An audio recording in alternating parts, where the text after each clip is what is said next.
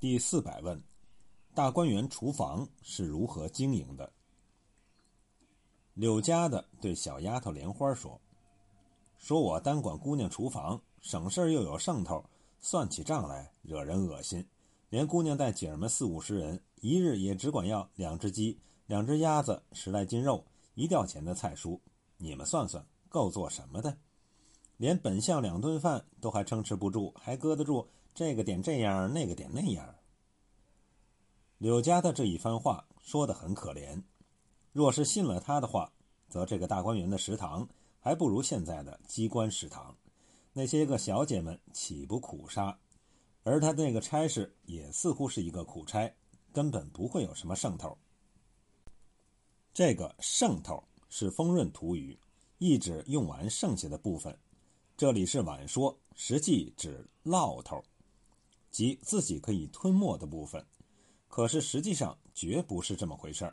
荣府之中，只要接触金钱物品，经手人没有不借机中饱私囊的，已成通例，属于公开的潜规则。旧日中国各级官府也是如此，这是中国特色。柳家的若无好处，秦显家的也不会千方百计要取而代之。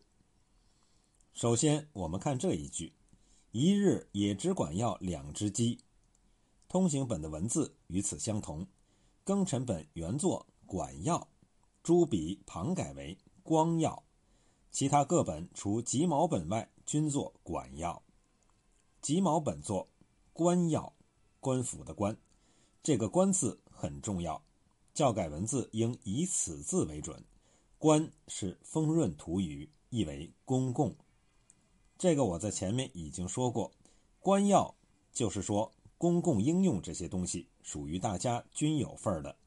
可是大观园中的人个人份力不同，伙食标准也自不同，不可能那些小姐们吃的和丫头们一样，大丫头们也不可能和那些小丫头吃的一样。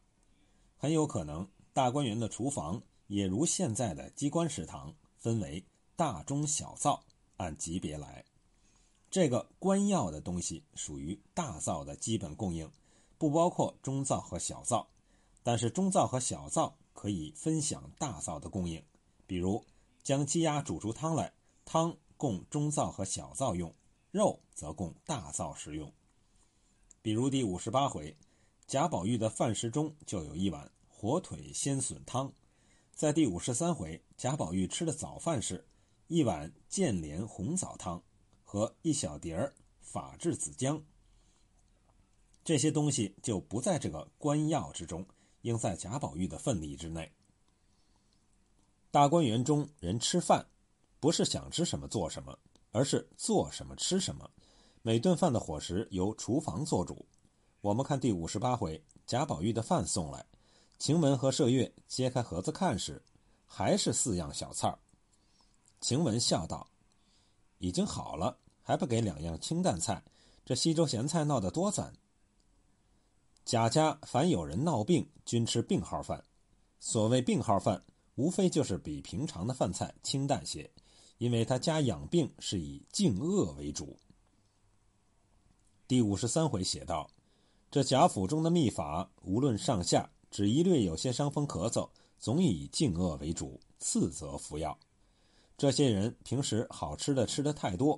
难免吃出毛病来，饿两天自然会好。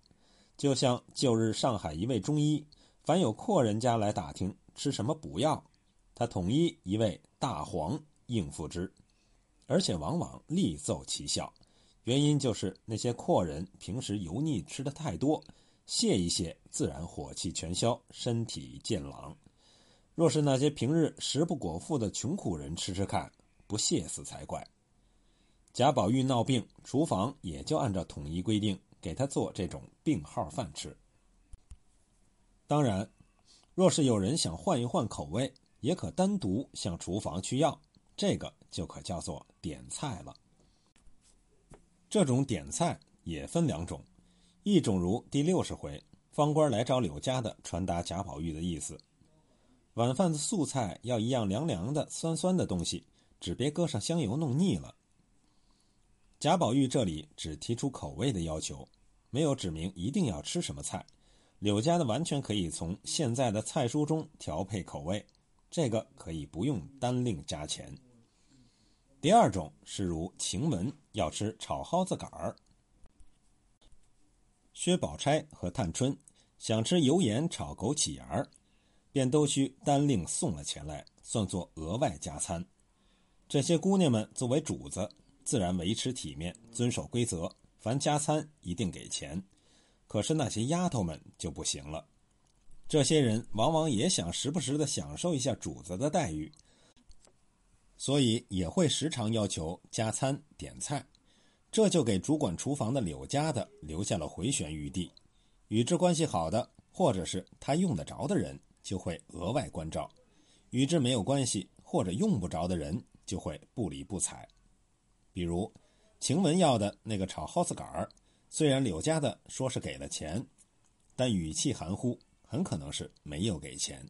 因为柳家的女儿要进怡红院，他自然要想办法巴结晴雯之流怡红院的大丫头。就是给钱，他也不会要，拿宫中的东西送人情。至于与之极其要好的方官，要起东西来更是与众不同。我们看第六十二回，方官只要一碗汤，半碗米饭。可是柳家的送来的竟是，一碗虾丸鸡皮汤，又是一碗酒酿清蒸鸭子，一碗腌的胭脂鹅脯，还有一碟儿四个奶油松瓤碱酥，并一大碗热腾腾、碧莹莹蒸的绿旗香稻精米饭。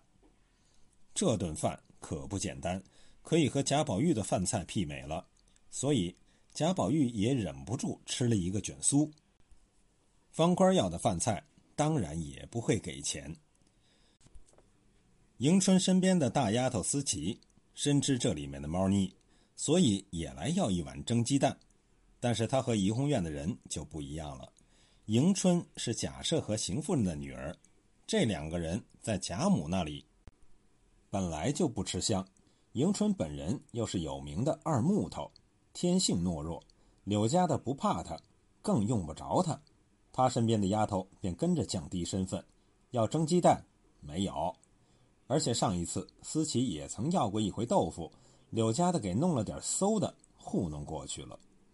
两件事加在一起，当然会惹起思琪的恼怒，于是便有了大闹厨房一场。这是不怎么吃香的人在为自己的人格争取平等。至于赵姨娘，听说探春加餐给了钱，也打发丫头来要东要西。简直就是诚心捣乱，因为她本来就不在大观园的食堂就餐，她原没有资格来这里要东要西的。她这是实实在在的耍特权、占小便宜。柳家的在厨房肯定会有好处，但是这好处不能她一个人独得。我们看秦显家的一上任，就一面又打点送林之孝家的礼，悄悄地备了一篓炭、五百斤木柴、一担精米在外面。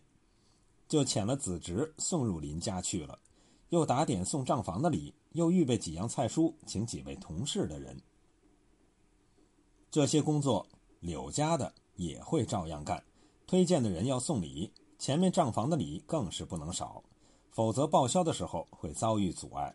手下的同事也要打点，分润一些好处，否则闹到检举揭发，难以收拾。由大观园的厨房。